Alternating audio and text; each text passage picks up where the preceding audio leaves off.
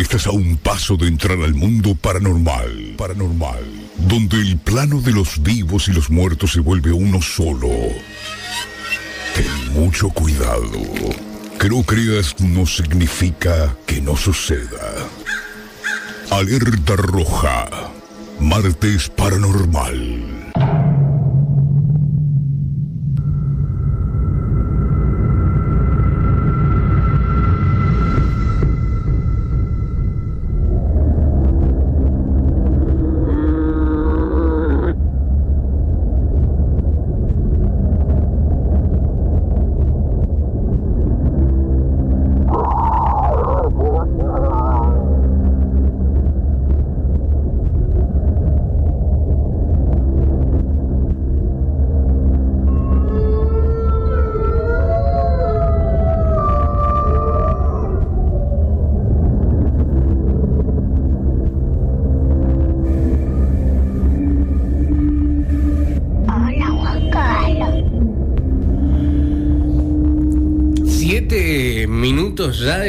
Cero horas en todo el territorio nacional y estamos aquí listos ya para encarar un nuevo martes paranormal.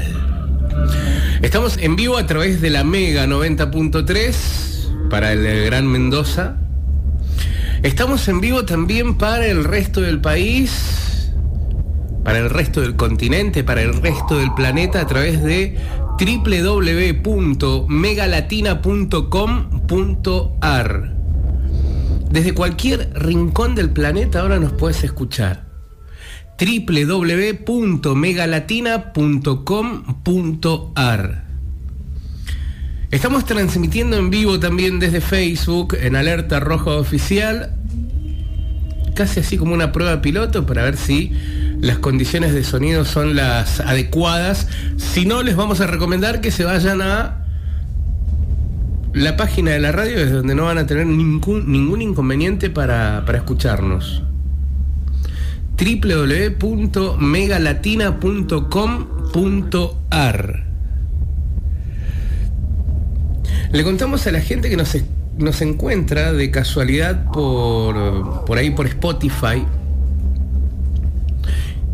que esto que ustedes están escuchando se llama Alerta Roja, que los martes nos metemos dentro de la temática paranormal y que puedes escuchar en vivo el programa desde donde estés a través de www.megalatina.com.ar martes y jueves de 0 a 2 de la mañana, hora argentina, es cuando estamos en vivo.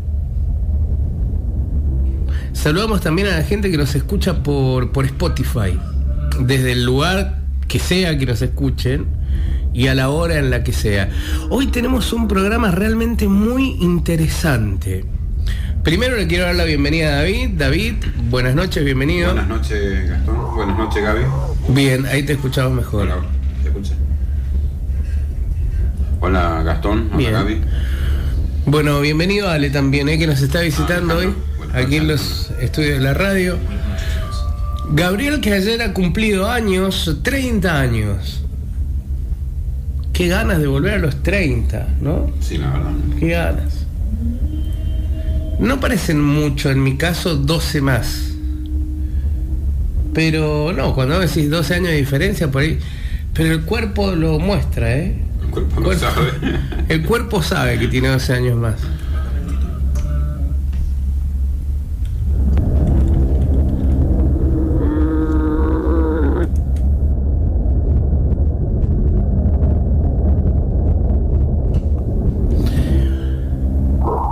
Por algo que sucedió la semana pasada, una nota que encontramos y que se viralizó rápidamente en algunos medios nacionales, es que vamos a encarar el programa del día de hoy.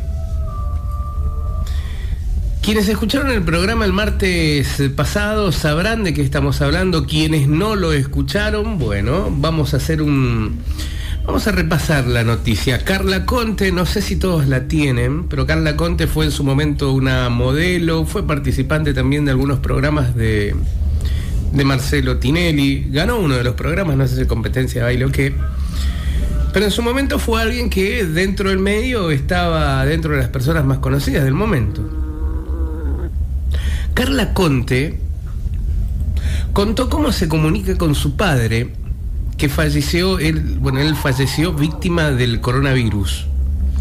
La conductora reveló la experiencia paranormal que vivió con su papá, quien perdió la vida a mediados del 2021 el padre de Carla Conte murió a mediados del 2021 víctima de COVID. Desde entonces la conductora lo suele recordar con emotivos posteos en sus redes sociales y en el último tiempo contó que logró conectarse, comunicarse con él a través de una experiencia paranormal. Ella con sus propias palabras dice, yo había hecho sesiones de registros akáshicos antes de que pasara lo de mi papá.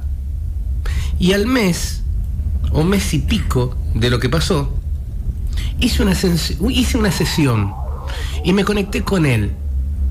Hablé con él. Esa es la realidad. Estoy en contacto de alguna manera con él. Aseguró esto en un diálogo con un programa de radio de la provincia de, de Buenos Aires. Desde el momento en el que nosotros tomamos esta nota como referente de, eh, de, temática para abrir esta posibilidad de poder contactar a nuestros muertos, es que yo recordé rápidamente que teníamos eh, dentro de nuestros contactos a quien realiza estos registros akáshicos y ella es Victoria, ella es Vicky. Ella es terapeuta holística. Y nos vamos a poner en contacto con ella en un rato nada más. Porque queremos entender de qué se trata, de qué va. Y queremos preguntarle, ¿no? ¿Qué hay de cierto con esto de que se puede hacer contacto con, con nuestros seres queridos que ya no están. ¿Qué tan real es esto?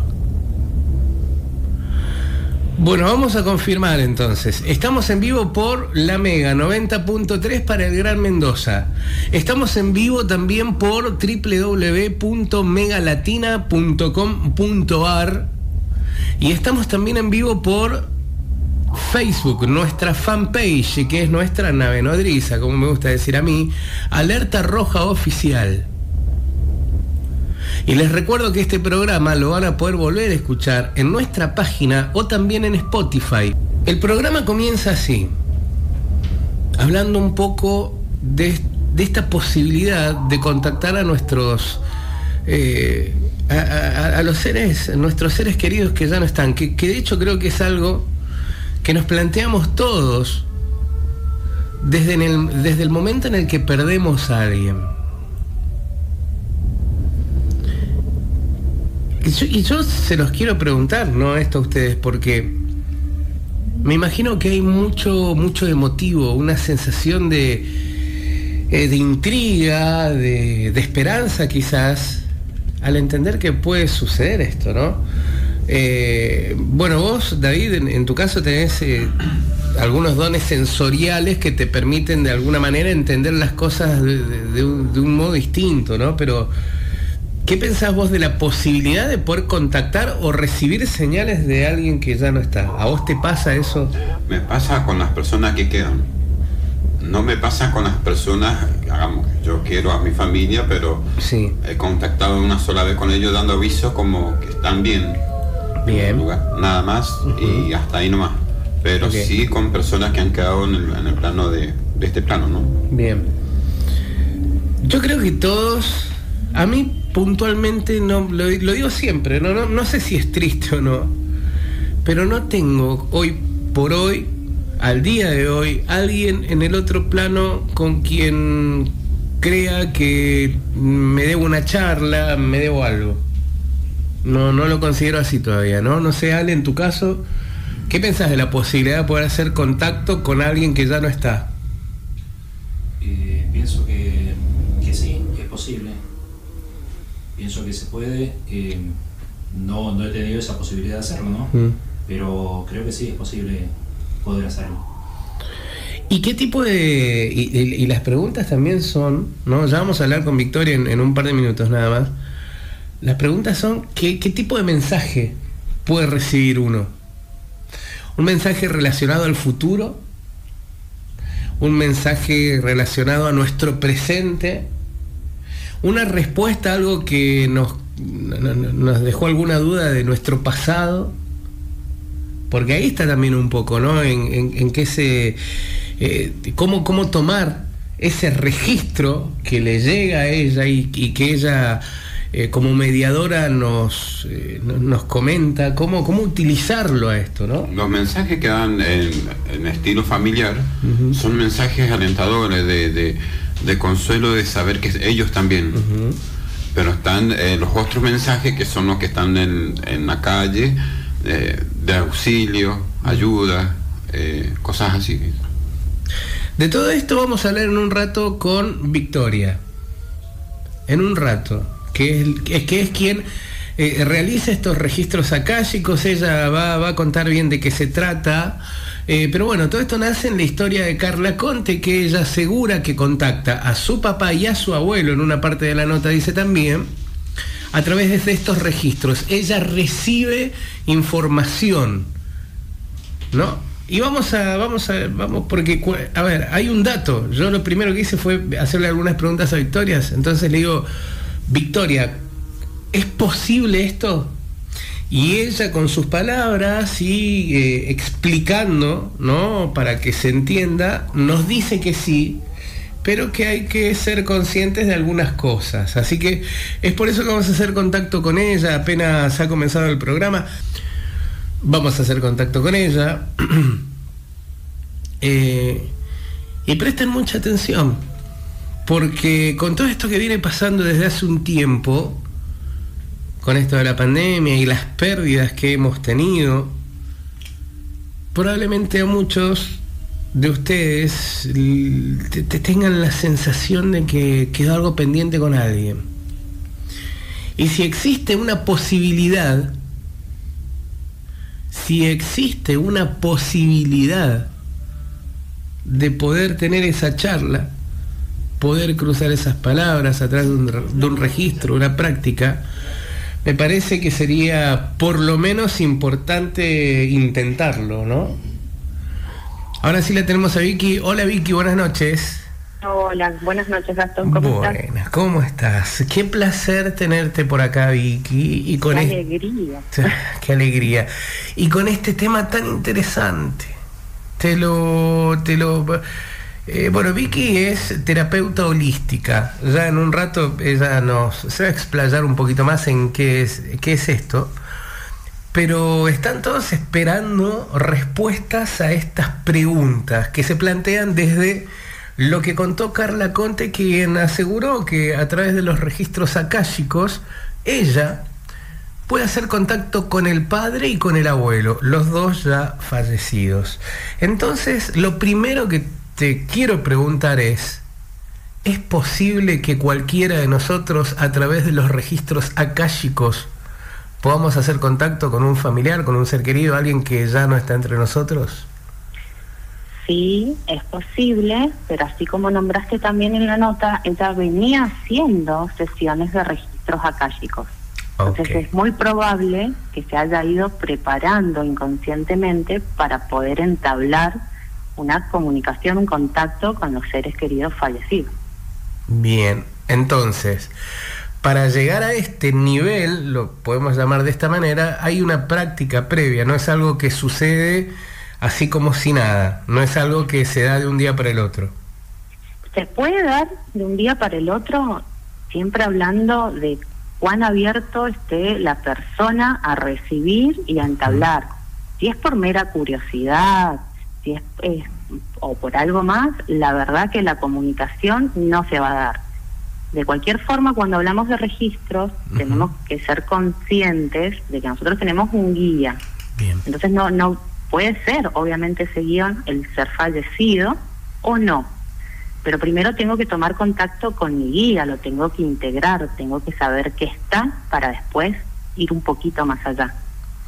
Esto es interesante lo que decís, porque lo hablábamos en privado, ¿no? Eh, antes de, llegar la nota, decíamos, ¿cómo sabemos que la persona que está bajando estos registros es, eh, supongamos, ¿no? Un papá, una mamá, un abuelo, y tiene que ver no porque vos lo asegures que es esa persona, sino porque quien te consulta empieza a percibir eh, ciertas palabras o datos muy puntuales, muy precisos, que le hacen entender que quien está bajando esos datos y esos registros es, supongamos, la mamá o, el papá o la abuela. No sé si me hago explicar y, y, querés ahondar un poquito en esto.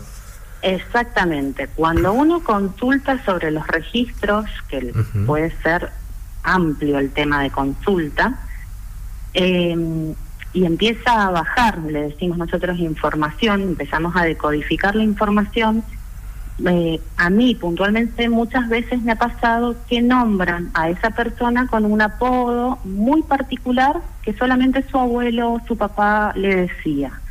O bien, ah, porque les encanta hablar del lenguaje del humor, nombran alguna anécdota muy graciosa que quedó olvidada o que era solo de ellos.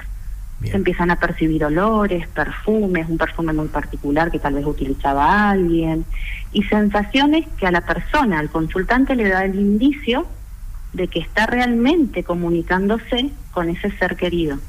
Perfecto, ahí está. Entendamos esto. Entonces, no es que esta incorporación o esta entidad se manifiesta o se presenta como tal, sino que a raíz de algunas señales o datos como estos que mencionaba Vicky, el consultante empieza a entender que quien está dando la información puede ser eh, la mamá, el papá, o por, por esto que decíamos, ¿no? Un apodo, una anécdota, algo que sepan, que es por lo general lo que no sé si te ha pasado a vos con, en, tu experiencia, que las personas van a buscar eh, las que son por ahí un poco más escépticas, esperan escuchar algo que solamente ellas y eh, esa entidad o, quien hace la incorporación sepan, ¿no? Supongamos su papá, su mamá, eh, alguna fecha, alguna... Exacto, sí, sí.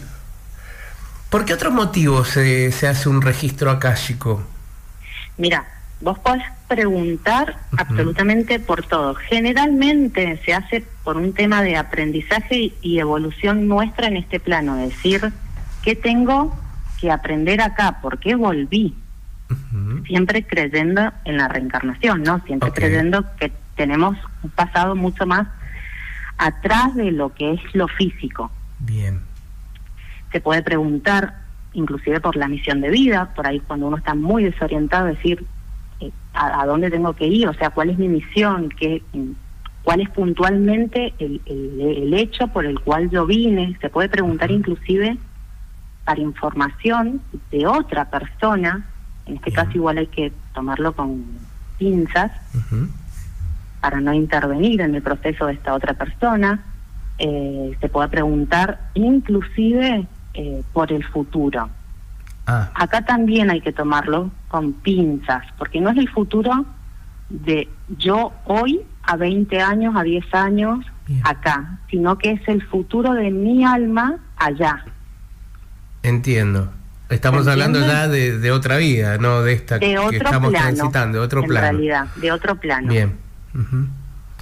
O sea, Vamos, vamos por parte. Lo primero entonces, para ir a consultar los registros akáshicos, es entender que tuvimos una vida anterior a la que estamos transitando y que quizás no entendemos por qué hemos vuelto, qué quedó pendiente, cuál es nuestra función, qué es lo que tenemos que hacer, y para buscar una guía y enderezar nuestro camino, por llamarlo de alguna manera, o darle, o darle un sentido al paso por este plano, vamos y consultamos los registros akáshicos. Eso era eh, por una parte. Las preguntas, o mejor dicho, las respuestas pueden ser en torno al pasado y algo eh, relacionado a la vida anterior, al presente y también a un futuro, pero no dentro de este ciclo, sino en, en otro plano, digamos, ¿no? Exacto, exacto.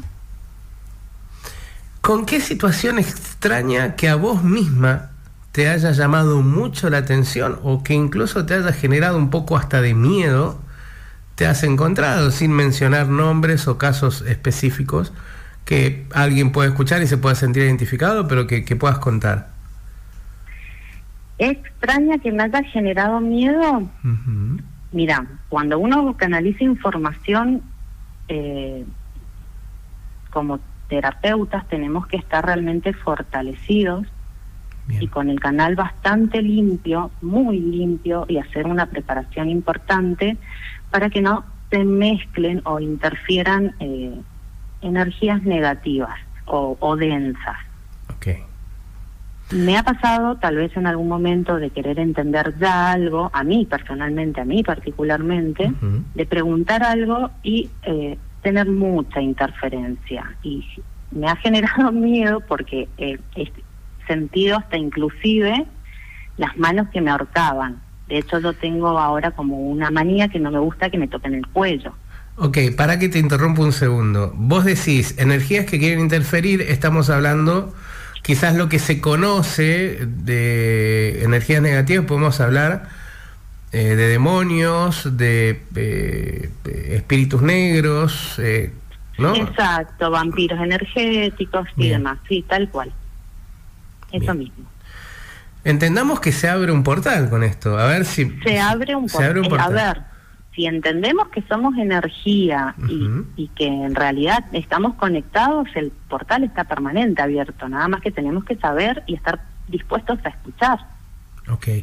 ¿Qué necesita una persona que ahora está escuchando y que probablemente muchos por curiosidad eh, quieran hacer estos registros, otros porque con la esperanza a lo mejor de lo que están escuchando, es decir, puedo llegar a contactar a mi mamá, a mi papá, a un tío, a mi marido, un hijo. ¿Qué es lo que necesitan para iniciarse en esto de los registros akáshicos y no desilusionarse, digamos, o no frustrarse en, en, el primer intento o en los primeros intentos? Mira, va a sonar medio infantil, pero en realidad lo único que se necesita es que entiendan que no es ver para creer, es creer para ver. Ok. Bien. Sí, se empieza por creer, ¿no? Eso yo estoy convencido de esto. Sí. Bueno, a ver, vamos a hacer una cosa. Yo me imagino que del otro lado hay muchas personas que están interesadas en esto. yo, eh, a ver si coincidimos en esto. A mí se me ocurre que lo primero por lo que alguien eh, va y mm, bueno y, bueno hace lleva adelante esto de los registros akáshicos o cualquier otra terapia holística ¿Es para hacer contacto con alguien? ¿Estoy equivocado? No, no estás equivocado. Realmente uno eh, busca eso, o sea, entender que está, querer saber si está bien, entender. Eh, nos cuesta mucho trabajar el desapego, entonces eh, queremos hacer contacto. ¿Y vos qué le podés decir a la gente?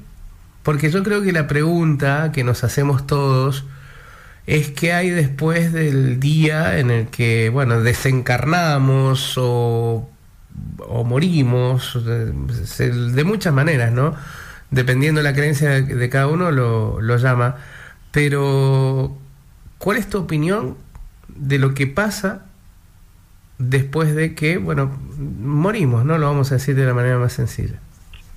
Mira, no tengo una opinión formada con respecto a eso. Las veces que también yo intenté hacer contacto o que se me han presentado para despedirse porque no tuve la oportunidad de despedirme, en realidad el mensaje es muy claro, o sea, estoy bien, estoy tranquilo y nada más. No no no te tampoco se explayan en, en decirte qué hay más allá. Pero ahí es donde entra la parte de, eh, de esta conexión con nuestra alma, con nuestro guía, con nuestro yo superior o, con, como quieras llamarlo. O sea, yo considero que el infierno es acá en la tierra. Bien.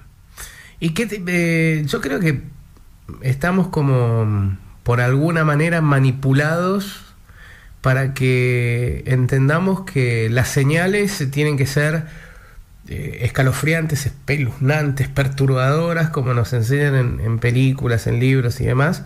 Y yo creo que son mucho más simples y sencillas y muchas veces por eso no le prestamos atención o no le damos importancia. ¿Cómo, cómo, se, cómo se presenta una señal de estas? Se presentan de un montón de maneras, pero siempre volvemos a lo mismo, hay que saber escuchar y hay que estar dispuestos. Se presentan a modo de que prendí el equipo de música y que comenzó a sonar una canción que yo escuchaba con mi papá, mi tío, mi abuelo. Okay. O de repente escuché esa canción y esta, esta sensación, o sea, eh, me invadió el pensamiento de mi ser querido fallecido. Bien. Se presentan a modo de sueños, que por ahí es lo más normal se presentan a modos de, olores, de situaciones que nos pasan en la calle o con el auto. Eh, por ahí no me arranca el auto cuando tengo que ir a algún lado o llegué tarde a una entrevista. Estos son todos indicios, tonteras en realidad, pero realmente por ahí no era. Pero claramente, o sea, a veces escuchamos, a veces no escuchamos. Vicky, contanos cómo hace la gente para contactarte. Contanos, bueno, sé que estás a full por lo general y eso está buenísimo, pero contanos cómo hace la gente para contactarte, aquellos interesados en, eh, bueno, entrar en este mundo de los registros akáshicos. Bueno, a través de, mi teléfono, lo paso 2615 38 4807 me escriben, no hay ningún problema, coordinamos eh, un, turno, se hacen, a ver, la sesión más o menos dura dos horas y un poco más. Bien. Tiene un preparativo eh, físico en el momento que la persona llega a, mi domicilio, que es donde yo trabajo, y eh, ya está preparado el ambiente para eso. Okay. Generalmente, para que no se extienda más de dos horas, eh, yo trabajo con 10 preguntas puntuales que quiera saber la persona. Y siempre cuando vamos a preguntar referido a otro, nombre completo y fecha de nacimiento. Bien. Te hago una, perdón que te interrumpa, te hago una pregunta. ¿Se puede hacer esto en una transmisión en vivo o no? Decime la verdad no sería lo ideal de poderse hacer últimamente con el 2020 que todo se hizo eh, vía online de poder hacer se puede. La verdad que no es lo ideal y ahí sí vas a tener un montón de interferencia.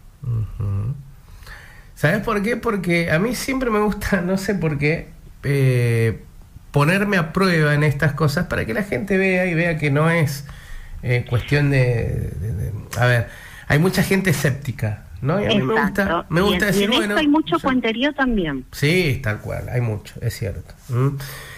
Repitamos tu número de teléfono, yo después lo voy a publicar en nuestras redes para que quienes quieran hacer esto, por el motivo que sea, se pongan en contacto con Vicky. Repetímelo, Vicky. 2615 38 48 07. Además, aparte de los registros akáshicos, eh, bueno, Vicky hace Reiki tradicional, Usui, ¿está bien pronunciado así? Está bien pronunciado. El Reiki kármico, que me parece súper interesante, armonización de chakras, limpiezas energéticas, tarot, yoga integral y terapéutico. ¿Qué es esto de... Mm, para, que se me fue. El Reiki kármico. El Reiki kármico es puntualmente para limpiar y trascender el karma. Bien. O los karmas. Karma, el, karma que, que, a ver, que nos sigue de, esta vida o de la vida anterior. De la vida anterior y de esta vida también. Ok.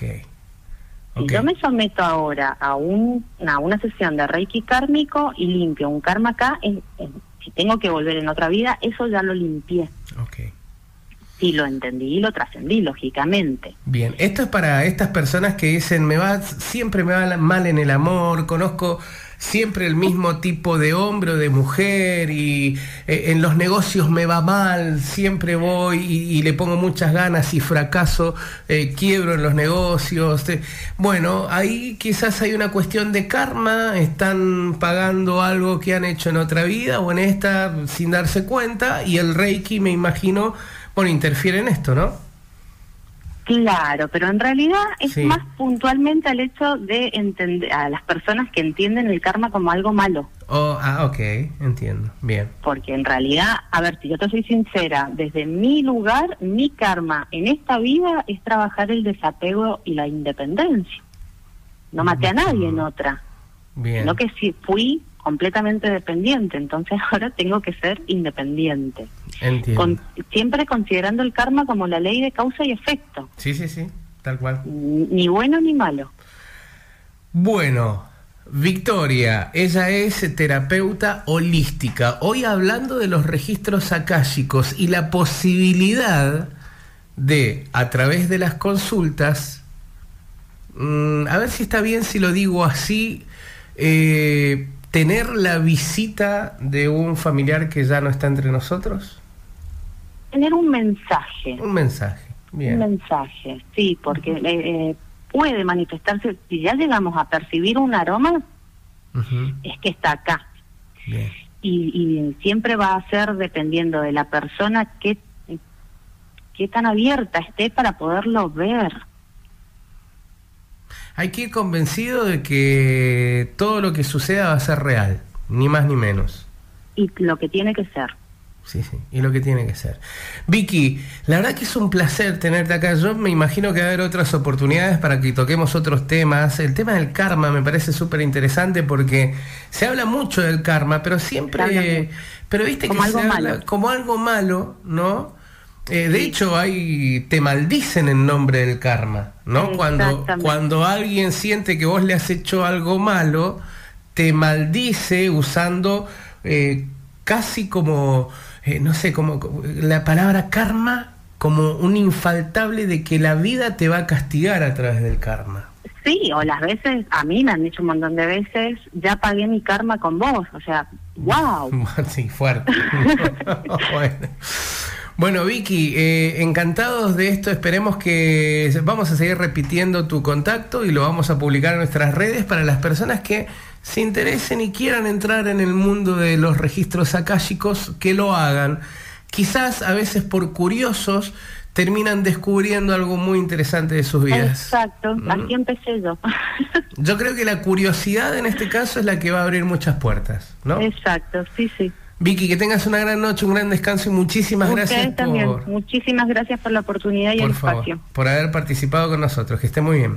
Hasta luego. Chao, chao. Bueno, terapeuta holística y los registros akáshicos. Queda claro, ¿no?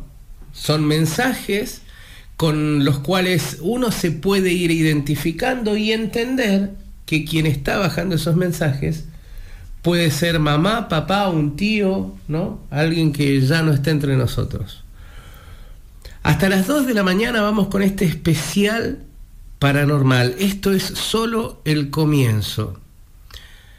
Recuerdan que desde la semana anterior dijimos que también íbamos a pasar por algunas de las historias, mitos y leyendas de la Argentina. Y les queremos contar, entre otras cosas, que ya hemos hecho contacto con gente de Córdoba y que el jueves un grupo de investigadores paranormales de Córdoba nos van a contar en vivo una de sus investigaciones, una de las más escalofriantes. Vamos a recorrer el país desde Alerta Roja Oficial en Facebook, desde www.megalatina.com.ar, también con todo el contenido subido a Spotify, todo el material a tu disposición para que elijas por dónde, cómo escucharlo y sobre todo para que llegue a más personas. Y cuando hablamos de mitos y leyendas, en La Pampa se habla del fantasma de una mujer vestida de novia que le hace dedo a los conductores. Las rutas pampeanas eh, cruzan eh, un mapa muy curtido de tierra y, sobre todo eh, que han quedado muchas de esas rutas en el olvido. Y es ahí cuando transportistas, bueno, gente que habitualmente atraviesa esas rutas, conoce esos atajos y deciden cortar camino por esos lugares. Aunque algunos, debido a esta experiencia paranormal, después de algunas veces encontrarse con esta mujer, han decidido ya no pasar más por ahí. Lo más curioso dice uno de los testimonios sobre esta aparición, es que todo sucedió a plena luz del día. Cuenta en este caso Fernando Quiroga, un periodista de Bahía Blanca, especialista en eh, estos casos. Me llamó una mujer de un teléfono privado para contarme que un fantasma con ojos oscuros y dientes muy grandes, la corrió en la ruta en el Bajo de la Tigra. Hay mucha información, hay muchas historias sobre esta aparición. Ustedes pueden googlear el Bajo de la Tigra en La Pampa. El relato en primera persona es verdaderamente espeluznante. Esta aparición que suele manifestarse en los fríos meses de invierno sobre todo, hace por lo menos un siglo que es frecuente en esa ruta, es decir, por lo menos 100 años, pero jamás se manifestó como ocurrió en noviembre pasado. Nunca voy a olvidar ese llamado y la voz de ella, recuerda Quiroga, muy angustiada, le relató un hecho que le cambiaría la vida Yamila López Uriarte. Jamás pudo volver a comunicarse con ella luego de este llamado. Ella vive en Boedo y tiene alrededor de 30 años. Su familia es oriunda de La Pampa y decidió visitar a su padre, que en esos días estaba trabajando junto a su tío en Alpachiri, pueblo de la frontera. Entró a la provincia por Huatreché y subió por la ruta 1 Imagino mm, que unos minutos después, ¿sí? Fue cuando sucedió este hecho. Me cuenta que ve a una mujer vestida de blanco haciendo dedo, pero de una manera muy inusual. Los movimientos de pies y brazos de su cuerpo eran extraños, intensos, como si estuvieran ella desesperada. Así lo aseguraba Yamila en su relato. No era de las personas que levantan extraños en la ruta y pasó de largo. Sin embargo, al hacerlo, ve que el rostro de esa mujer no estaba para nada normal. Tenía ojos oscuros, muy grandes, y no tenía labios. Sus dientes muy grandes estaban al descubierto. El relato se corta en ese instante. Esa figura siempre, según el relato de Yamila, que le hizo a Quiroga, no sabemos si llamaba, eh, llamarla humana o sobrenatural, la miró enojada, como si la acción de mm, que levantarla la perturbara aún más de lo que ya estaba. Todo esto pasó al mediodía. Eso es lo que decía en el relato. Así que mucho cuidado cuando recorran la pampa, porque es en este lugar donde aseguran que una mujer vestida de novia hace dedo. Yo te recomendaría al menos que dudes en parar, en detenerte y sobre todo en subirla. Una mujer con vestido de novia. ¿Cuántas historias hemos escuchado de este tipo? De mujeres vestidas de novia también. Ahora, yo siempre creí que eran parte de creepypastas o porque en algún momento esa imagen de la mujer vestida de novia podía llegar a ser eh, no sé, ¿no? Como, como más perturbadora. Imaginarse qué le habría pasado que todavía llevaba su vestido de novia. Sin embargo, ¿qué pasó cuando fuimos al cementerio de San Juan? ¿Qué encontramos? En la tumba un vestido de, de novia. Y hasta el día de hoy nos preguntamos por qué estaba ese vestido ahí, ¿no? Sí. Quedó en la duda. Seguro eh, que la persona que falleció... Eh, este, puede haber sido la mujer. Nunca vimos si tenía la placa, ¿no? Ese lugar. No, no, no lo vimos. Estaba tapado con el vestido. Exacto. Entonces, nunca supimos si quien estaba sepultada ahí era una mujer que estaba a punto de casarse y por eso el vestido, o quizás un hombre y que el vestido que estaba ahí era el de su prometida con la que no llegó a casarse. Tendríamos que hacer una pequeña pasadita por ese lugar la próxima visita ahí, ¿no? Sí, sí. Estaría bueno. Porque nos quedamos con la duda. ¿Qué representaba ese vestido en ese nicho? Hay un video muy cortito en Alerta Roja Oficial que hemos subido con respecto a esto, ¿eh? que lo, lo pueden ver ahí. Esta noche vamos a hablar también del tremendo caso de Adriana. Y lo que quiero aclarar ya es que hemos modificado los nombres en esta historia porque la verdad es una historia muy fuerte. Viene con dos audios, con dos grabaciones. Y por cuestiones lógicas de que hay una muerte en esto que vamos a contarles hoy, es que hemos decidido cambiar los nombres de los protagonistas de esta historia. Un caso que ocurrió en el departamento de Maipú, muy cerquita, eh, incluso es muy cerca de donde estamos nosotros. Es un lugar que no podemos visitar porque está habitado y no por la familia que vive esta historia, sino por personas que después de un tiempo alquilaron el lugar. De hecho, no queremos dar nombres porque quizás las personas que están viviendo ahora ahí no conocen esta historia. Pero también tenemos para compartir con ustedes un hecho que se hizo viral en Salta. En un hospital en Salta aseguran que en medio de la noche, como si nada, empieza a llorar una niña desesperadamente y que cuando empiezan a buscarla por el lugar, no la encuentran. Hay un video que se grabó hace algunos, algunas semanas atrás, en el cual muestran este momento, y atención, porque en el debate aseguran que en una parte del video se ve una imagen oscura.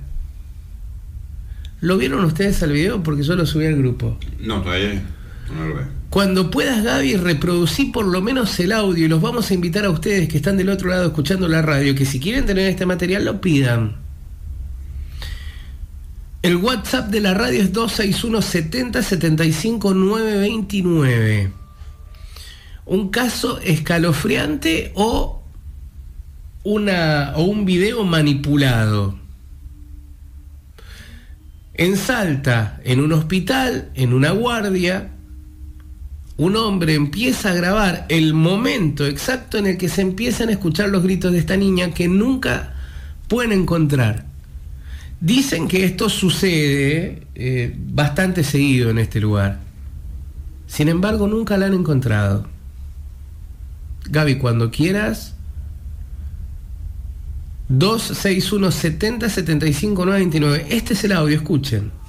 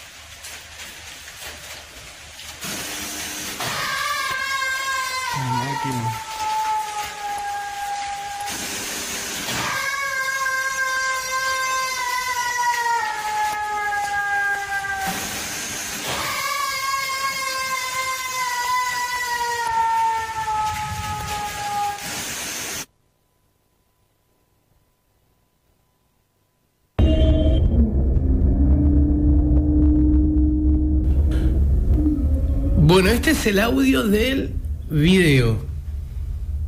No sé si prestaste, prestaste atención, David.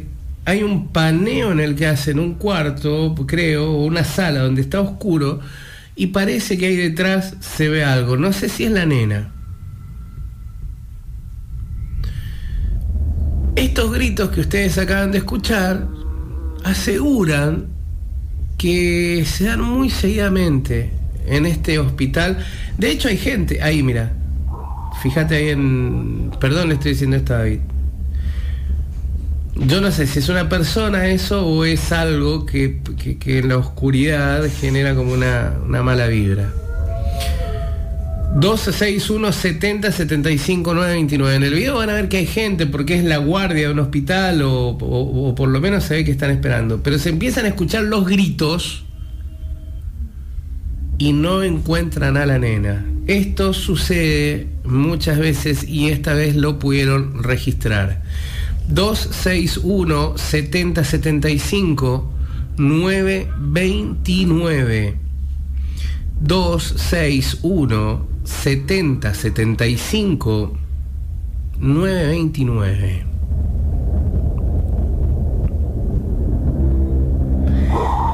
Si hablamos de experiencias seguramente que generan mucha adrenalina, mucha tensión, muchos nervios, y sobre todo de un trabajo que te meta en ese clima, es sin lugar a dudas el trabajo de alguien, de un, de un sereno, de alguien que trabaje en un cementerio que a esta hora tiene que recorrer probablemente los, los pasillos, los nichos. Hay cementerios aquí en Mendoza donde no dejan absolutamente a nadie en la noche. No vamos a decir cuáles son, por si a alguien en alguna oportunidad se le ocurre ir y meterse. Hay otros en los que dejan a dos, tres o cuatro personas como personal de seguridad para que no entren a robar, bueno, ya saben, ¿no? placas, cobre. Pero hay uno en particular donde dejan al mismo hombre hace varios años. Es un hombre jubilado que ve este trabajo como un ingreso extra para poder sobrevivir. Él cuenta que hace unas noches atrás, y un poco acostumbrado a esas cosas extrañas o esa sensación de ser observado todo el tiempo, de escuchar pasos o que alguien a lo lejos te hace una señal llamándote, invitándote a que vayas hacia ese lugar.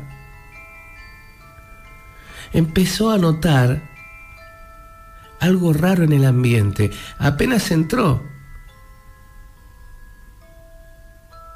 Él llega a las 8 de la tarde cuando todavía está de día, tiene una horita más por delante con luz natural, pero después la noche se adueña de ese lugar donde hay pinos muy muy altos, donde hay un sector del cementerio que todavía eh, todavía está en construcción y que todavía es nuevo, entonces no genera tanto miedo. Pero sí hay un lugar donde el tiempo se ha encargado de deteriorarlo y hacer que luzca bastante perturbador. Y es ahí cuando un día en el medio del pasillo, cerca de la cruz mayor, este hombre vio a un señor parado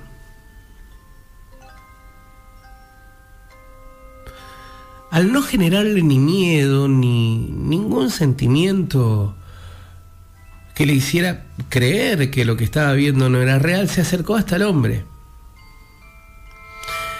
Lo describe como un hombre de estatura baja, un poco rellenito, con, con su barba bien tupida, y que se veía como perdido en el lugar. Le preguntó si estaba bien, que y le dijo, el cementerio cerró hace algunas horas. eh, ¿qué hace usted acá adentro? El hombre solo le dijo que eh, estaba buscando la tumba de su hija, que no la encontraba, que no le avisara a la policía, que él ya se iba, que no quería molestar. A este hombre le dio algo de pena la situación, el hijo que no se hiciera problema, que lo iba a ayudar a buscar la tumba de su hija y que después él le iba a abrir para que se fuera. Entonces empezaron a caminar, le preguntó el nombre de su hija, le dijo. Ella se llamaba Juanita. Estaba muy cerca de cumplir 20 años. Pero se enfermó y falleció y ahora no la encuentro. Caminaron por los pasillos de este cementerio y se empezaron a alejar de esta zona donde todavía se construyen algunos nichos y no genera miedo. Y empezaron a llegar a la parte vieja. Ahí recién este hombre empezó a sentir algo de escalofríos. Porque aunque trabaja ahí hace varios años y en la misma hora, era el lugar al que no se animaba a visitar mucho. En un momento le preguntó al hombre si por lo menos tenía idea de dónde la habían sepultado, que para donde estaban yendo era un lugar donde no podía haber alguien que hacía poco habían sepultado por esto mismo, era la parte vieja del cementerio. El hombre lo miró y le dijo con mucha seguridad que estaba seguro que su hija estaba por ahí. Volvió a insistir el sereno y le dijo, esta es una zona vieja, acá hace mucho tiempo que no sepultan a nadie. Si me espera un segundo, yo miro en los registros para ver cómo lo puedo ayudar. El sereno volvió hasta su garita, empezó a ver si le habían dejado algunas notas, por ejemplo, cuando entierran o sepultan a alguien, los primeros días estas personas están encargadas de ir a ver que esté todo en orden. Pero no encontró nada. Cuando volvió a salir y fue a buscar a este hombre, no lo encontró más. Empezó a recorrer los pasillos, volvió a pasar cerca de la cruz central, pero no lo encontró más. Se puso bastante nervioso y empezó a dudar de llamar o no a la policía. ¿Qué hacía ese hombre a esa hora dentro del cementerio? Pero algo le dijo que no lo hiciera.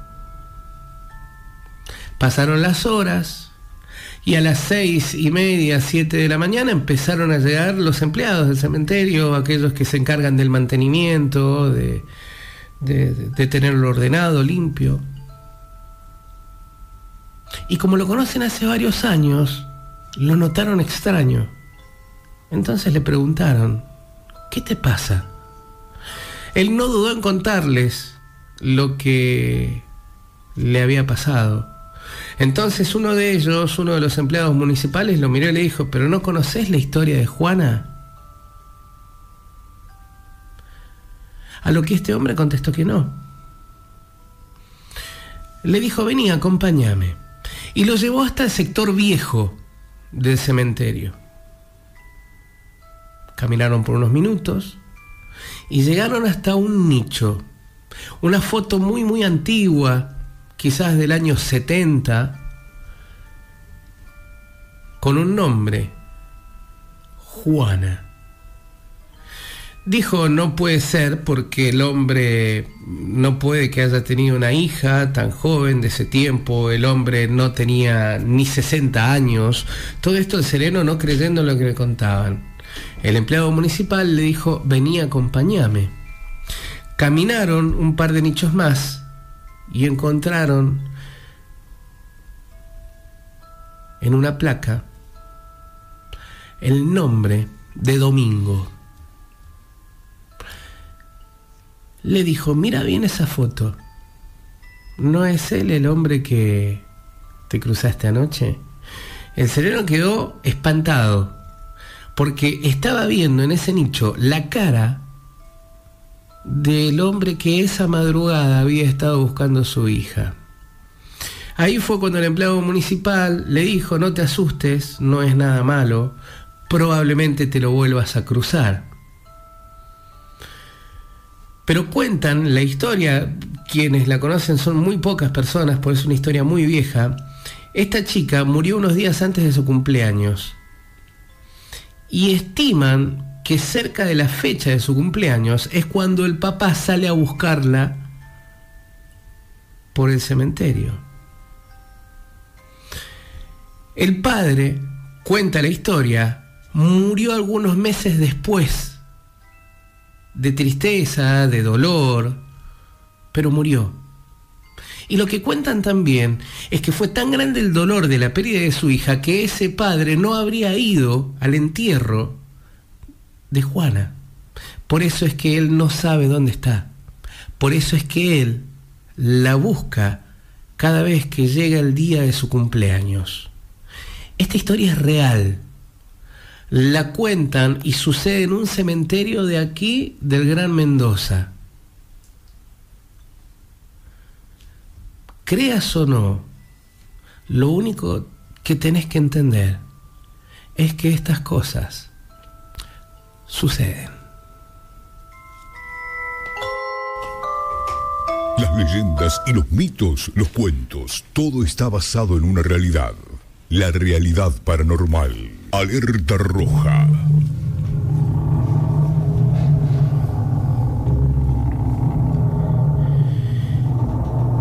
Coincidimos en que el trabajo en un de, sereno, no sé si es el, nombre sereno, ¿no? Cuidador, porque termina siendo lo mismo, digo, pero.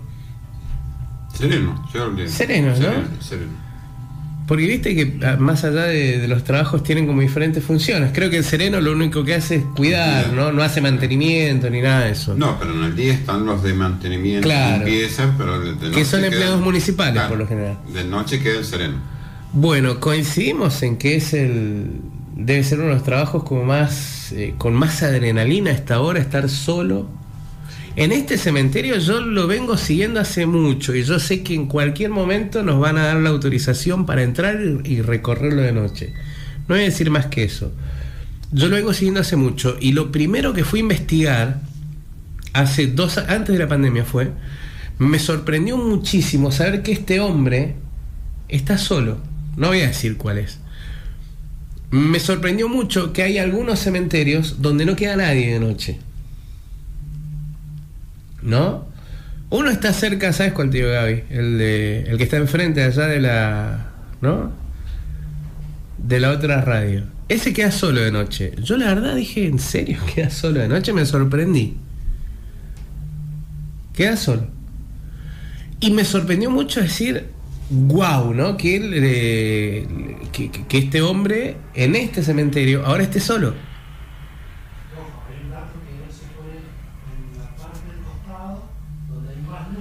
Claro. Exacto, exacto. Nos ha mandado otras grabaciones este hombre y las historias que cuentan. ¿Y saben por qué yo la creo? Porque el papá de Melanie nos contó, ellos vieron que hay familias a las cuales eh, les dan, no sé, una vivienda, les dan dentro de algunos cementerios y ellos se encargan del mantenimiento. En el cementerio de Luján creo que hay una familia viviendo en, en una casa apenas entras del lado izquierdo hay una, hay una vivienda y creo que hay una familia que, vive ahí. Bueno, él está en un cementerio parque. Y él dice que a la noche en verano salen a tomar un poco de aire, algo, y ven, ven las manifestaciones como si nada. Como si nada, están en todos los cementerios. Y ya lo dicen acostumbrados a eso, incluso ya ni siquiera tienen miedo. Por eso digo que yo estas historias las, creo. Los voy a invitar a que se preparen para una de las historias más fuertes de este año. ¿Y por qué digo de este año si estamos recién en febrero? Porque estoy seguro que va a ser una de las más fuertes. Y es la historia de la muerte de Adriana. Recuerden, voy a aclarar esto, no es el nombre de, de esta chica, Primero porque hay una familia que sufrió muchísimo con todo esto. Hay otra que atravesó momentos muy, muy fuertes, muy oscuros. Y hay otra familia que está viviendo hoy en esa casa desconociendo por completo todo lo que pasó ahí adentro. Todo. 261 70 75 929, ese es el WhatsApp de la radio. Cuando hablamos de, de leyendas y mitos, siempre hablamos de ciertas historias, ¿no? Que se cuentan basadas en algo que ocurrió en un, en un cementerio. Y para eso nos vamos a trasladar a Santa Fe. Cuentan en esta, mm, en esta historia que, que un hombre, ¿no? En el pasa algo muy similar y por eso elegí esta historia.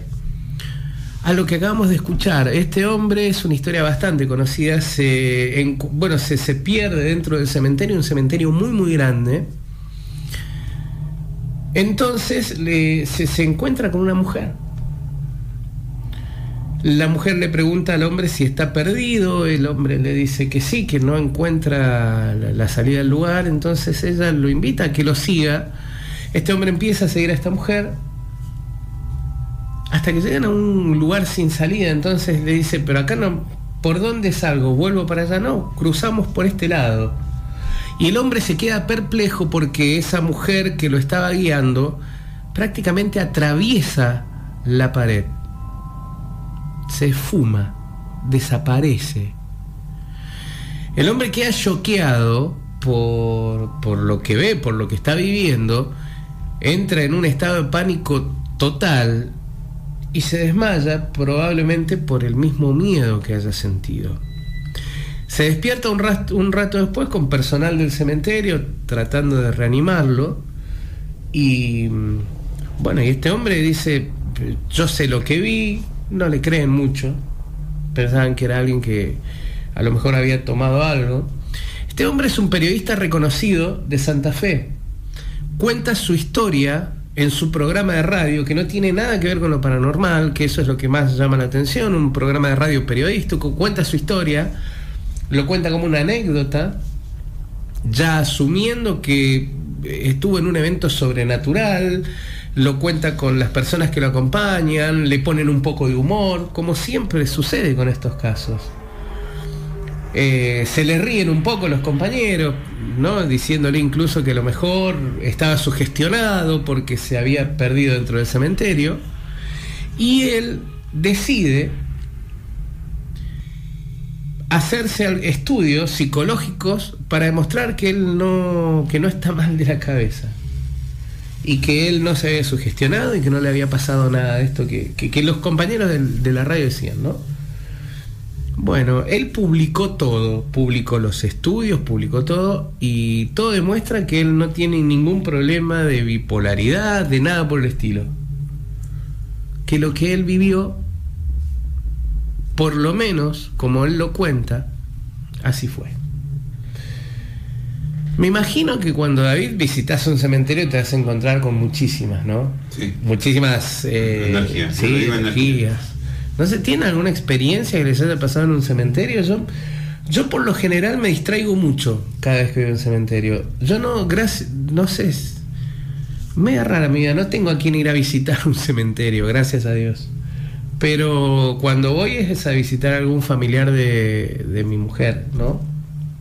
Y me distraigo no sé por qué me distraigo mirando las fotos, los nombres. Eh, me, distraigo. Entonces, a lo mejor si pasa algo alrededor mío, no lo, no lo percibo. Yo cuando voy a un cementerio hago eh, de vista gorda, no, no veo nada, no miro a nadie. Porque si yo miro como que hablábamos recién eh, de la interferencia, todo eso, es como que se te meten ellos, como saben que vos lo estás mirando, saben que vos lo puedes ver o escuchar, se quieren aprovechar de eso. Así que yo trato de... Me enseñaron de, hacer vista gorda. Bueno, eh, no sé, Ale, ¿qué te, pasa cuando vas a un cementerio? A mí no me genera nada, ¿eh? no, me da miedo, no. me da nada. No, sinceramente, la verdad, hace mucho tiempo que no voy a un cementerio tampoco. Eh, pero tampoco me genera nada. Bien. Sinceramente. Bueno, este cementerio que fuimos a hacer en San Juan. San Juan pasó un caso parecido. Sí. ya lo contamos, lo contamos. Sí, sí, sí de un remisero que trajo a la, mujer, le pagó. Exacto, y eso está en los diarios. Está en los diarios y está se en la policía porque el hombre fue, dejó, en ese tiempo le pagó con 100 pesos, que era como, como mil pesos de, ahora. Le dejó la plata a la policía que no quería saber nada con ese billete y se fue. Son historias reales, son historias que le sucede a la gente tan común como ustedes, como nosotros, y que por alguna razón, yo creo que cuando uno tiene una experiencia como estas, tiene una vivencia sobrenatural o paranormal, por algo es. ¿No? Sí, seguro. Para mí, por algo es. No es porque qué sé yo, no, casualidad me pasó esto, no. Para mí por algo es, pasa que creo que no estamos preparados para entenderlo todavía. Hay mucha gente que no está preparada. Por más que haya estudiado todo eso, eh, se quedan asombrados de decir, wow, ¿qué pasó acá?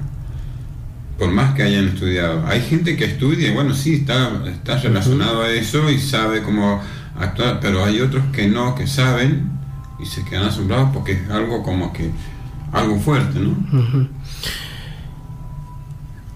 Quizás sea como dice Vicky, ¿no? Hay que creer primero para ver. sí, sí, la verdad. Hay que creer para ver. De hecho, este mensaje lo he escuchado muchas veces y en distintos, aplicado en distintas situaciones. Primero hay que creer para ver, ¿no? Creo que es el camino.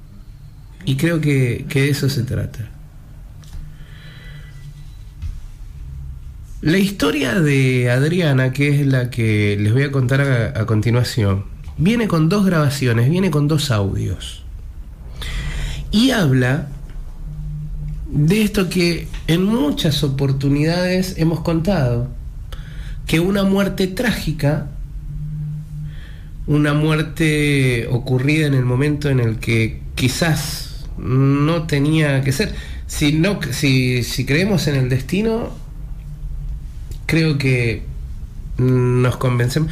Yo creo que si nos convencemos de que el destino existe, nuestra vida sería más relajada.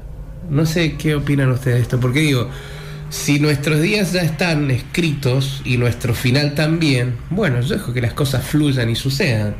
A lo mejor viviríamos más tranquilos así. ¿No? No sé, porque vos no estás sabiendo qué es lo que te va a pasar adelante. Claro. No sabes hasta dónde llegas. Exacto, pero si vos decís que ya está escrito. Si eh, vos, supieras que tal día vos, te va a pasar algo, vos disfrutás a mil tus días, ¿no? También, sí, sí. Pero digo. Si, de evitarlo. Claro, pero por ejemplo, yo digo esto: si vos, si vos te convences de que el destino está escrito,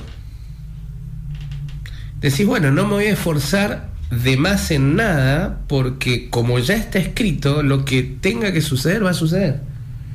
No sé, si voy a ser una persona que va a tener plata y quizás me esfuerzo toda mi vida, pero la plata llega porque me gané la lotería y no porque trabajé toda mi vida, ¿no? Más allá de cómo termina nuestra vida.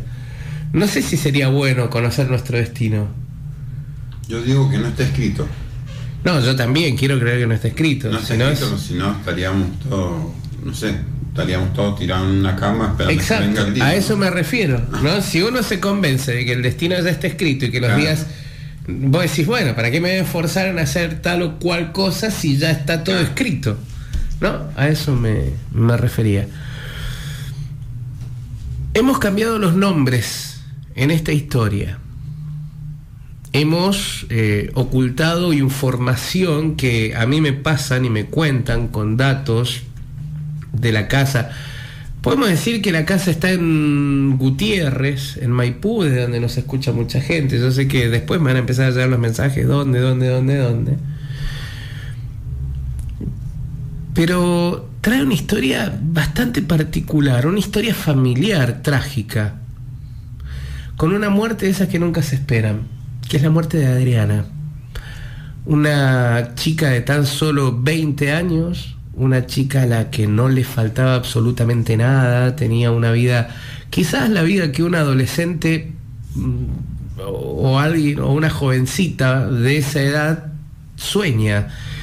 Eh, tenía un grupo de amigos muy muy grandes, tenía mm, era popular en la escuela, con lo importante que eso es a esa edad. Era muy querida, tenía muy buenas notas, tenía un proyecto de vida, una familia que como, como hija única la contenía en todo. Le daba prácticamente todo lo que ella quería. Era una chica que aparentemente no tenía un solo motivo para estar triste, para sufrir. Quien nos cuenta la historia es su prima. Su prima que junto a sus papás terminaron viviendo en la casa de, Adriana. Porque Adriana un día apareció ahorcada en el medio del living de su casa. Había agarrado unas cuerdas que tenía su papá las había atado, se había subido a una silla y se había ahorcado. Esa familia se destruyó automáticamente, primero porque no entendían por qué esta chica tomó esa decisión, por todo lo que les conté recién. Hija única, sus papás entraron en un estado de depresión muy, muy grande. Recibieron apoyo de la iglesia, apoyo psicológico, la familia trató de contenerlos todo el tiempo. Pero lo primero que no pudieron hacer fue volver a esa casa. Incluso fue su papá quien la encontró a la chica colgada ya sin vida y con, una gran desesperación, tratando de bajarla y ver si la podían reanimar, ya la chica había perdido, había perdido su vida. Algunos vecinos de Gutiérrez cerquitas a esta casa seguramente se acordarán de esta, de esta noticia, que pasó muy rápido por los medios hace ya varios años. Y todo el revuelo en la familia que esto generó. Quisieron poner en venta la casa. Y la verdad que en ese momento todo el mundo sabía lo que había pasado ahí, entonces nadie, nadie estaba dispuesto a irse a vivir ahí, incluso poniendo la casa a un precio muy, muy por debajo del que realmente tenía. Y es ahí cuando entra entonces la familia de quien nos cuenta la historia, a quien vamos a llamar Mariela.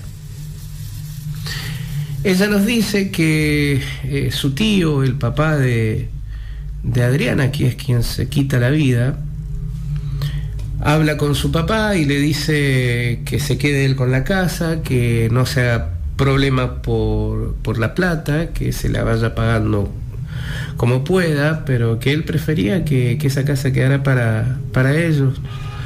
Entonces el papá aprovecha una oportunidad que no sé, no, siempre sea de acceder a una casa eh, de, este, de, una casa tan grande como esta y poder pagarla como, como podía, ¿no? Entonces es de ahí en más que al principio Mariela se traslada con su familia, se mudan y con esta sensación de que en la casa estaba el espíritu de Adriana. Por lo menos sugestionados con la posibilidad de que eh, eh, estuviera dando vueltas entre medio de ellos. Quizás por eso, y esa es la explicación de Adriana, a todo lo que escuchaban en un principio, ¿no?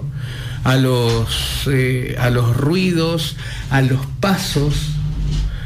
Era una, una casa en la que se escuchaban los pasos de alguien en distintas horas del día.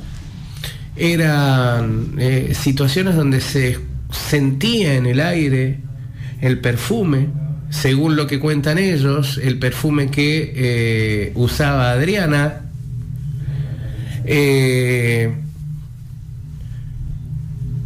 Y un hecho tras otro empezaban a dejar en claro que el espíritu de esta chica había quedado ahí. Entonces, de ese modo, ellos llaman a un cura conocidos de la familia y le piden que fuera a bendecir la casa y que eh, le diera luz a Adriana, que oraran por ella para que ella pudiera abandonar este plano, que ella no pertenecía. Fue, fue un, cura. Y el cura dijo que eh, primero tenían que tener cuidado porque parecía que la energía que estaba ahí no era la, la de ella, que podía que hubiera algo más. Que la muerte que se había ocasionado en esa casa podría haber abierto algún tipo de portal por el sufrimiento y por el dolor de Adriana.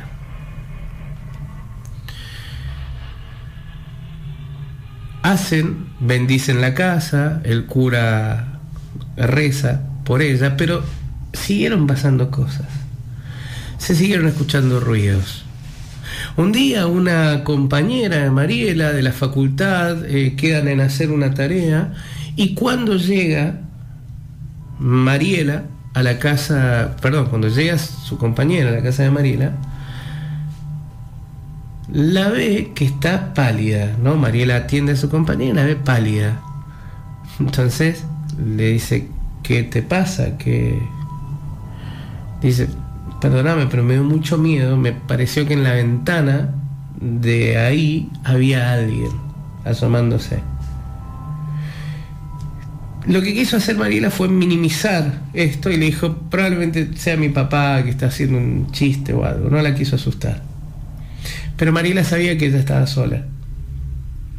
Y después de que su compañera le dijo eso, ella no se quería quedar sola en la casa. Entonces, eh, trató de minimizar, hicieron la tarea y siguieron pasando cosas. Este es el primer audio, primera parte de la grabación que ustedes van a, escuchar. Y es como cada tanto tiempo una silla que está en el living de la casa de Mariela se caía. Estas son grabaciones que ellos tienen hace un tiempo y que utilizaron para hablar con el cura y mostrarles lo que estaba pasando. Desde, hace, desde antes de la pandemia ellos ya no viven ahí. Esa casa está alquilada. Escuchen el primer audio y la situación que se da en esta casa donde Adriana murió ahorcada.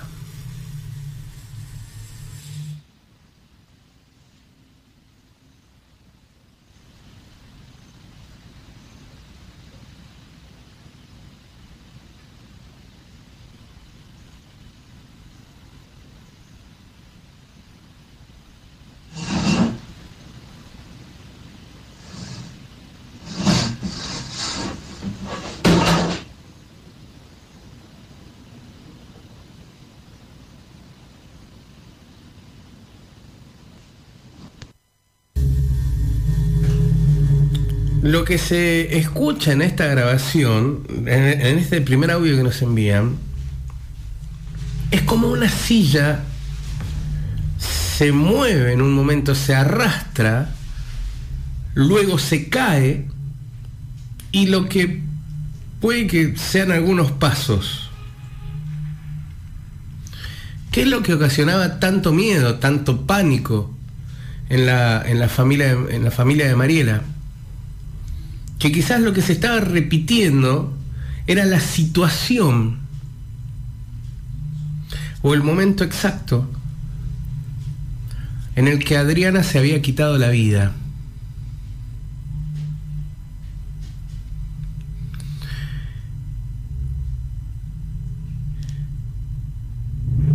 Mariela y Adriana entre sí tenían un año de diferencia de edad.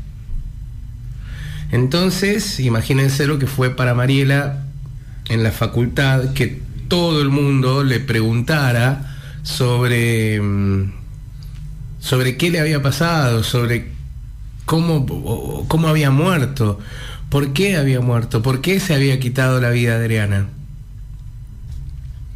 Todo el mundo quería saber. Y es así como una, una de las chicas de la facultad se le acerca un día a Mariela y le dice, te tengo que contar algunas cosas. No es este el lugar. Prefiero que vayas a mi casa, porque yo tampoco me animo a ir a la tuya.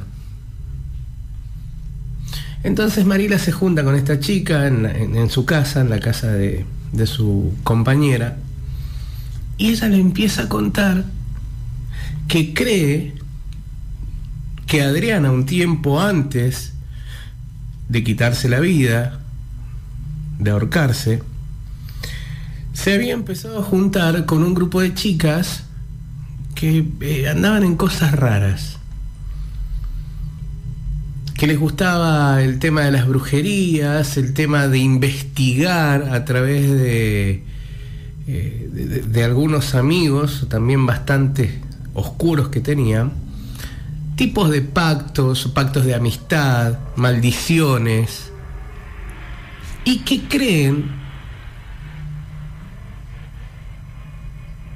ella y algunas de sus amigas que lo que había hecho Adriana era una especie de ofrenda y que por eso su, alma había quedado en el lugar después de quitarse la vida. Bueno, imagínense a Mariela cuando le cuentan todo esto, se empieza a preocupar un poco más, porque ahora sí entiende que lo que hay dentro de su casa hasta posiblemente no sea el alma de Adriana. Ella cuenta que un día los perros de su casa se alteran, se, se, ponen bastante nerviosos y empiezan a escuchar lo que parecía un llanto. Y es el audio número 2. Es una grabación muy cortita que pudieron hacer en el patio de la casa donde ahora vive alguien que ha alquilado este lugar y que probablemente no sepa nada de esta historia y que incluso quizás esté viviendo este tipo de eventos paranormales y no le encuentre explicación.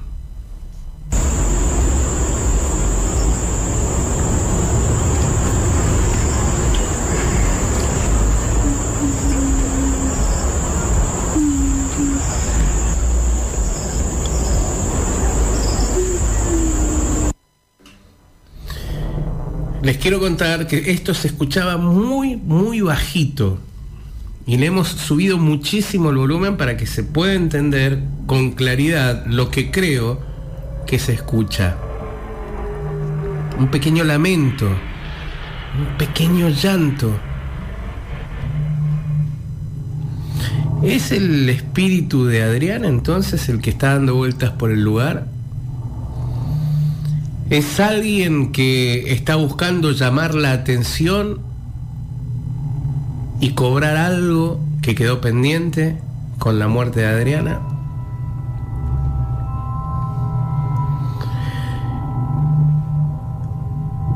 Había un lugar de la casa del cual no habían tocado nada, que era un ropero, un ropero con espejos muy chiquito que había quedado en la habitación que era la de Adriana y que sus papás habían dejado ahí.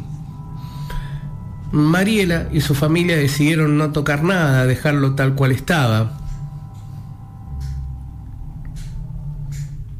Y sin embargo, después de todo esto, ella decidió ir y ver qué encontraba. Abrió ese pequeño ropero, se encontró con algunos recuerdos, ropas, carteras, todo lo que una chica de 20 años puede tener en ese lugar. Pero siguió buscando y encontró un libro. Un libro con algunas escrituras hechas a mano con una letra ilegible, pero que ella cree puede haber estado relacionado a esto que le contó su compañera de la facultad.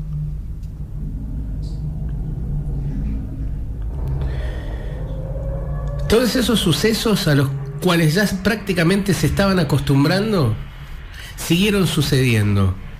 Los pasos por los pasillos de la casa, ruidos en medio de la madrugada, perfumes, olores, hasta que un día el pánico fue total. Mariela, con mucha sed, decide levantarse en medio de la madrugada, media dormida. Incluso hasta sin darse cuenta pasa por el medio del living y siente cómo choca con un cuerpo, con un cuerpo que estaba colgando. Ahí reacciona y se da cuenta que está parada debajo del lugar donde habían encontrado colgada a Adriana. Empieza a gritar en un estado muy fuerte de pánico. Vienen sus papás para ver qué le pasa y ella cuenta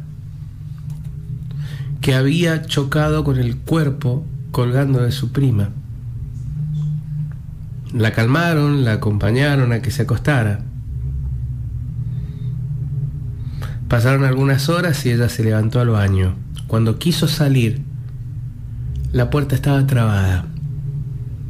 Otra vez, en estado de pánico, de shock, vinieron los padres. La calmaron, pero decidieron dejar y abandonar esa casa. La casa no la pudieron vender. De hecho, hoy está alquilada, ni siquiera está vendida. Y probablemente mucho de esto que le pasó a Mariela y a su familia en este lugar de Gutiérrez, en Maipú, le esté pasando ahora a otra familia.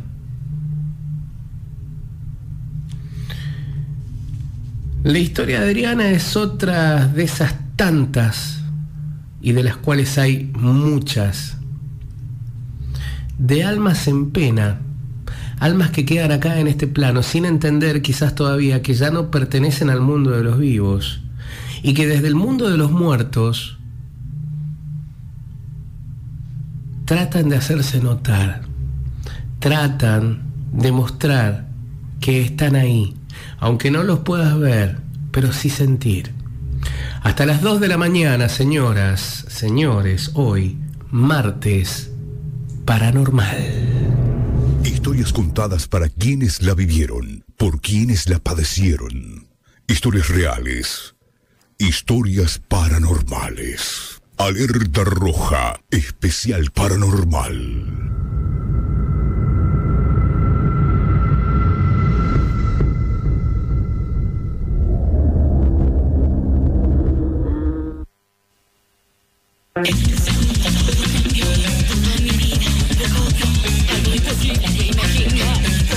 Precio debí pagar todo lo que faltaba vivir, todas las cosas que no sentí.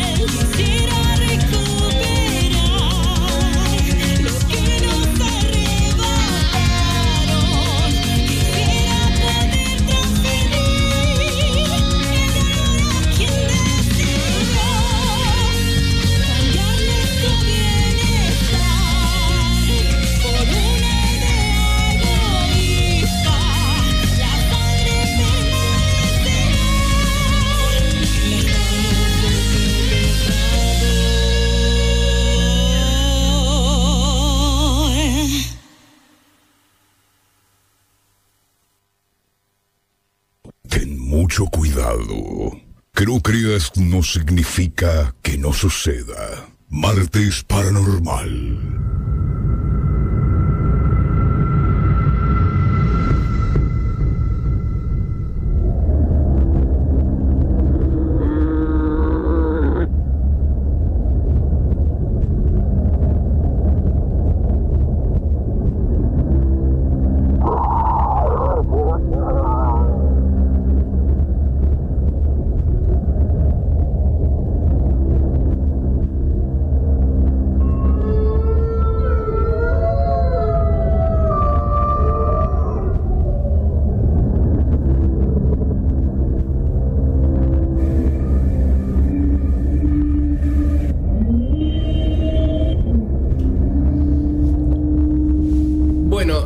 nuestras redes sociales vamos a estar publicando eh, todo lo que, mm, bueno, todos los datos de Victoria para aquellos que quieran hacer los registros akáshicos. Yo voy si un día de estos que, que tenga un tiempo en casa hago un vivo con ella en Facebook eh, para, para que puedan hacer consultas ahí, sacarse dudas antes de entrar eh, en ese mundo, eh, pero si les interesa, eh, bueno, lo vamos, a, lo vamos a chequear. Bueno, son tremendos los dos audios, son tremendas las dos grabaciones que las vamos a escuchar ahora. Una vez que ya pasó el, el relato de la historia que quería contarles, yo creo que es mucho más común de lo que creemos ciertas prácticas relacionadas al ocultismo que, que, se hacen mucho acá, ¿no? Muchísimo. No sé, hay, hay mucha gente que no lo sabe que está, pero eh, se está practicando muchísimo. Ahora en esta, en esta época es como una, hay como una guerra de, de, de, religiones, de, de, magia. Sí, de creencias. De creencias, hay muchísimo, muchísimo. Entonces, eh, igual esto pasó ya hace varios años, pero digo, creo que se practican, ahora quizás con todo esto de las redes y, que todo el mundo publica todo en, cualquier momento, bueno, yo creo que mm, es, más difícil identificar cuando alguien se está metiendo en cosas raras, ¿no? Sí, sí, sí, Y poder como de alguna manera rescatarlo a tiempo. Yo creo que se nota ahora en las redes. Se nota muchísimo y de paso eh, se están metiendo mucho con cosas que no se tienen que meter o cosas que no saben. Eh, conozco mucho, muchos casos que me, han llamado que se han metido en cosas que no saben hacerlo y lamentablemente han dejado cosas en la casa. No, y terminan mal. Y terminan mal, sí. Y sobre todo chicos de entre 17 y 20, 20 Que han terminado las peores situaciones. Claro, porque están en la edad esa en la que quieren saber de todo, conocer de todo y se empiezan a meter en cosas, ¿no? Y con la y hoy por hoy, aparte con el alcance que, te da eh, te da internet. Sí. Hoy pones, hoy vos googleás hechizo de amor, hechizo de amarre, hechizo. Y, Están todos y te aparece todo. ¿Quiere decir esto que, que va a ser efectivo lo que vas a hacer? No, yo creo que no digo yo que no. Por, eso, te digo que hay mucha gente que hace, practica todas esas cosas no sin saber, están dejando algo, están haciendo algo en la casa. No, no es tremendo. El primer audio que lo vamos a repasar para que lo puedan analizar ahora con un poco más de detenimiento.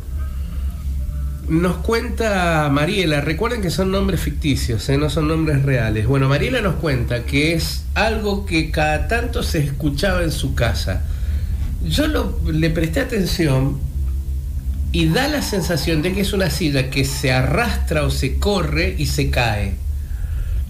Entonces, si uno vincula esto con lo que pasó, podríamos decir que en el tiempo se está repitiendo el suicidio de esta chica.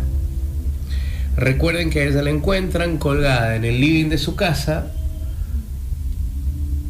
después de haberse subido a una silla, ¿no? Este es el, primer audio. Presten mucha atención. Hemos tratado de subirle el volumen lo más posible. Ustedes entiendan que esto es grabado a una distancia muy, bueno, no sé, grande, pero este es el primer registro.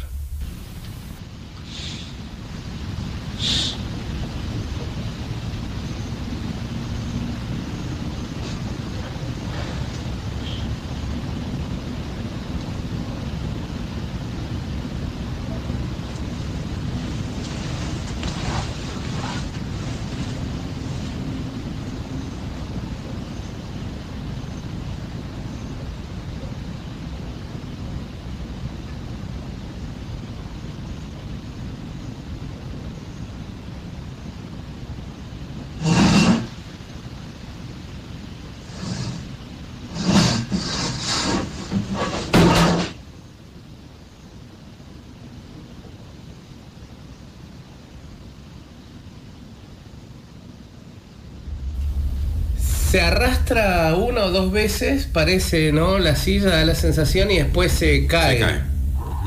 ¿Hay pasos eh, también ahí? Se... se escucha un, no está limpio el audio, se escucha claro.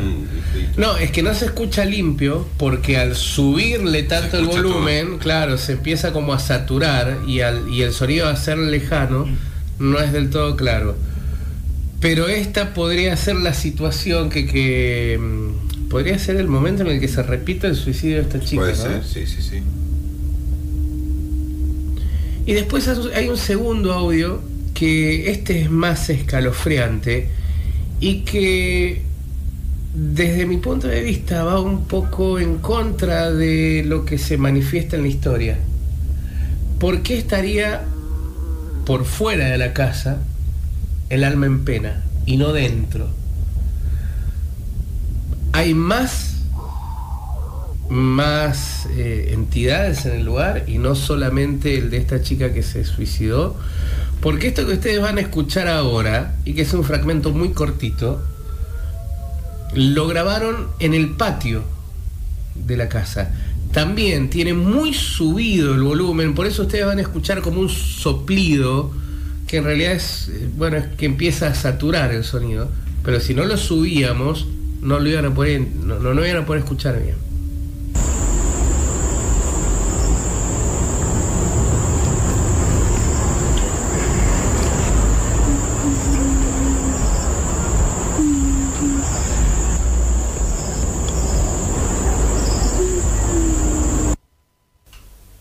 no se me ocurre que sea otra cosa que un llanto.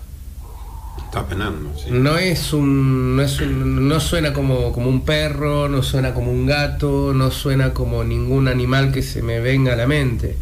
Más que como un llanto. Ahora la pregunta es por qué fuera de la casa. Porque hay que ver quién quedó adentro de la casa.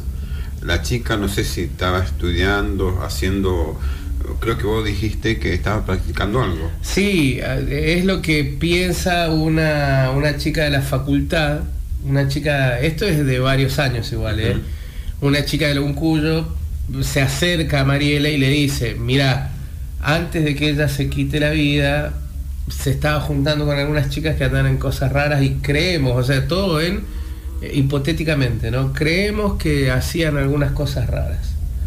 Y pensaban ellos que la muerte de, Adriana había sido una ofrenda, que alguien la había convencido para que ella se suicidara y que a través de eso podía llegar a ser algún, no sé, podría estar eh, honrando a alguien, no sabemos de qué se tratan las ofrendas. Bueno, lamentablemente ya eh, se quitó la vida, eh, dicen que cuando se quitan la vida, esas energías quedan en el lugar. Sí, sí pero eh, ¿por qué se quitan la vida? Siempre están perturbados de la cabeza por algo que están haciendo o hicieron.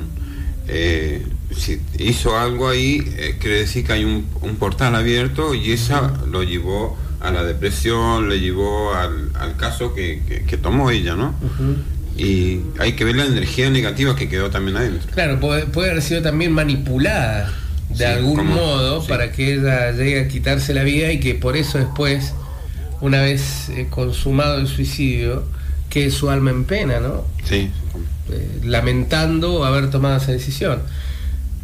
Eh, repetimos algunos datos de la historia, una chica muy joven, tenía todo lo que quisiera tener alguien a los 20 años, hija única, los padres le daban todos los gustos, se llevaba bien con todo el mundo, popular, ¿no? Con lo importante, es una estupidez, ¿no? Pero lo importante que es para ciertos chicos de entre 16 y 20, 21 años ser popular en su grupo.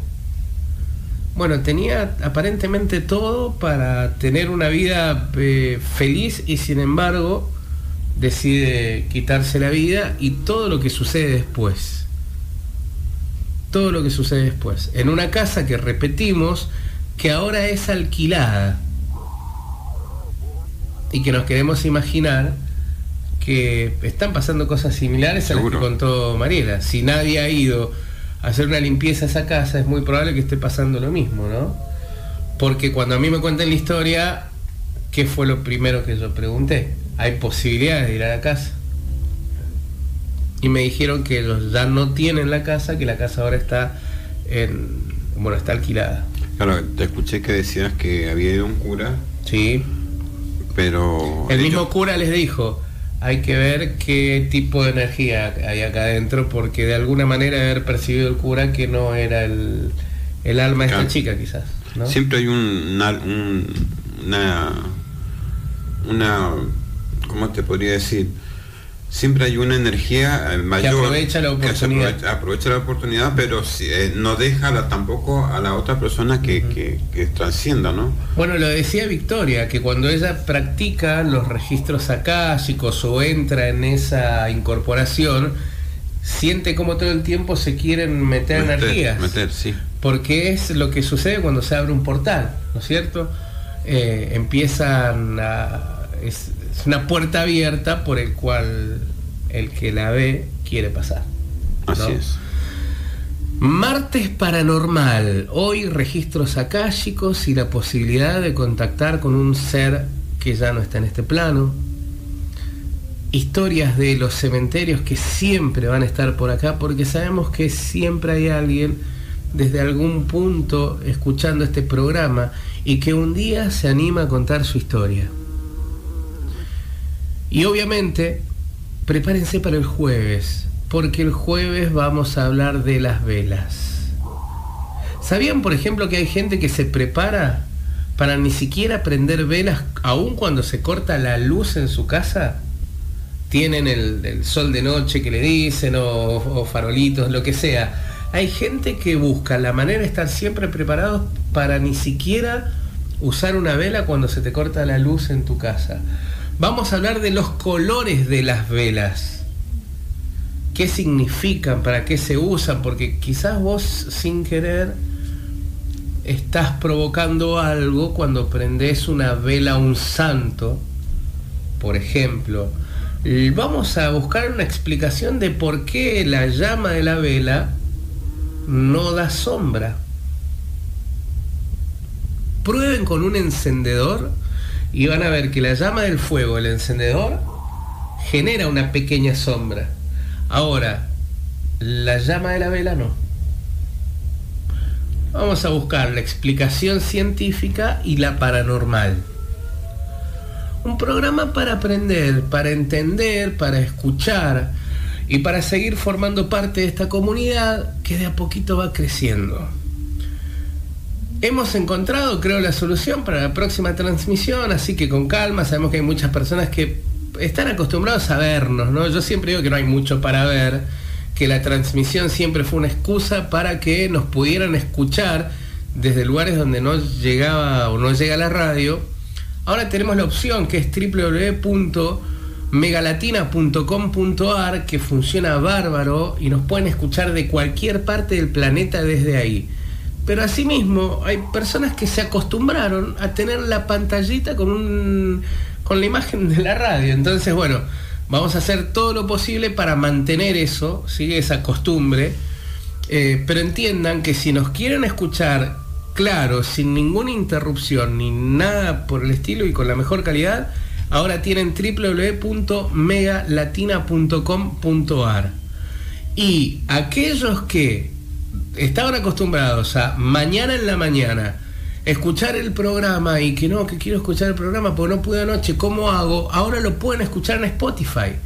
Este programa va a estar listo en un par de horas, va a estar listo en Spotify para que lo escuchen.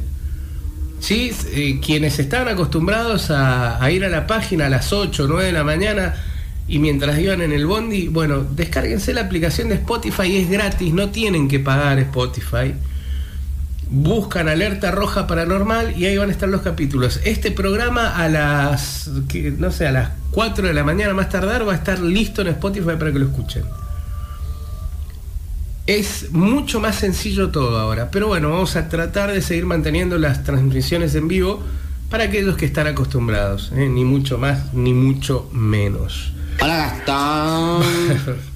Apareció. Anda por, ah. anda por TikTok haciendo lío este ahora, ¿no? Dando unos consejos que, Dios mío, no se pueden reproducir. Encima que uno se. yo me siento. A mí nadie me paga por estar acá sentada, mi amor. ¿Me entendés? Yo vengo, me siento acá, hago algo gratis, nos cagamos de risa. Vos venís a hacerme reclamo a mí porque no te tiro. Claro, estamos iguales, te digo. ¿eh? ¿Qué pasó? Alejandro, ¿cómo estás? Claro, lo, venía extrañando, Alejandro, parece, ¿no? Ah. Bueno, les queremos contar que, eh, bueno, ya este jueves venimos con el programa que les estamos anticipando, un programa muy interesante. Eh, me gusta esto de que los programas se tornen un poquito para el lado de la educación a veces, ¿no? Sí. A ver, educación desde las teorías que se forman en base a eh, cosas que van pasando. Entendamos que no hay verdades absolutas en estos temas a partir de esos parámetros que se, se van repitiendo, uno empieza a entender que hay cosas que pueden llegar a ser de tal o cual modo. A partir de ahí, nosotros venimos y por lo menos los advertimos de qué cosas no deberían hacer. Después ustedes deciden. Gracias, Ale, por la visita. Eh. Gracias por venir, por las empanadas riquísimas. Muy rica, la verdad. Yo alcancé a pellizcar dos. Ustedes, mami, se pusieron al día. Eh. Me imagino que tienen desayuno y almuerzo ya con los Gaby allá aprovechó el lado del operador, te digo. Es mi cumpleaños, dijo. Sí, sí, aprovechó. Ay, tengo un dolor en el cuello horrible. Para mí que me están haciendo algo. Bueno. Eh, David, gracias como siempre. Nos estamos viendo Gastón, Gaby, Alejandro, nos estamos viendo. Y a todos ustedes, Gaby Master Vélez en la musicalización, en la musicalización, ahí está. Eh, Gaby en la musicalización y a todos ustedes muchísimas gracias por acompañarnos como siempre aquí en el aire la Mega 90.3 y bienvenidos a todos a los que se suman ahora a esta nueva alternativa la de escuchar los programas en Spotify. Chau chau, que tengan una buena noche, un gran descanso y el jueves a prepararse porque el jueves seguimos con los especiales paranormales.